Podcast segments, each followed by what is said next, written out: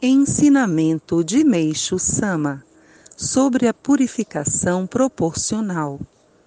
Existe um ponto que preciso esclarecer.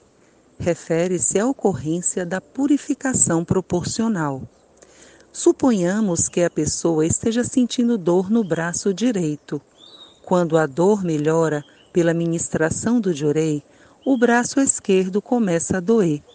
Parece então que a dor se deslocou mas isso é que se chama purificação proporcional. Eliminadas as toxinas do braço direito e havendo toxinas no esquerdo, ocorre aí o processo de purificação natural para estabelecer o equilíbrio. Evidentemente, isso não se limita ao braço.